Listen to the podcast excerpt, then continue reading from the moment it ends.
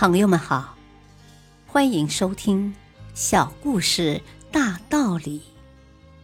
本期分享的小故事是《渔民问天》。古时候，在一个小岛屿上住着一个渔民，他的名字叫阿生。他一年四季出海捕鱼，日子仍过得贫苦不堪。风口浪尖，不知有多少次出生入死。一转眼，三十多年贫困生涯过去了，阿生始终住在低矮陈旧的小木屋里。年近五十，还没有一个姑娘愿意嫁给他。有一年早春时节，海面刮着吓人的季风，卷起千层波涛，以致没有一个渔夫敢下海捕鱼。阿生蜷缩在小木屋里，饿得两眼昏花。几乎就要陷入昏迷状态。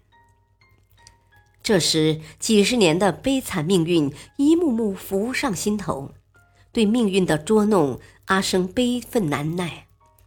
他疯狂地冲出家门，向着乌云滚滚的上天发出了歇斯底里的投诉：“主宰命运的神呐，你为何如此偏心？你让许多好吃懒做的人能得到巨大的财富。”为何我偏偏这样孤苦无援呢？阿生饱含悲怆的诉苦惊动了神，他立即派遣一位主管人间财富的天使去改善阿生的命运。财富天使来到阿生面前，问明了他的悲苦，安慰他说：“几十年来，你过得的确太贫苦了。”我是奉神的旨意，专门来改善你的生活的。说话间，天使往沙滩上一指，一张金灿灿的渔网就出现在阿生的面前。天使说：“现在这条金网就是你的了，从此你可以富有起来。”刚说完，天使就飘然离去了。阿生眨巴眨巴眼睛，见到这张用金线织的渔网后，无名怒火从心底发起，抱怨道：“有谁用过金网捕到鱼呢？我虽然无知无识，但金子放到水里会下沉这点常识我还是知道的。况且它这么重，打鱼时怎么能提得起来？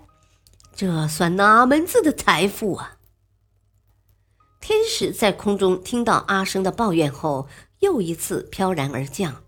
他告诉阿生：“难道你就只会想到用金网打鱼，而不会想到用它干点别的什么吗？”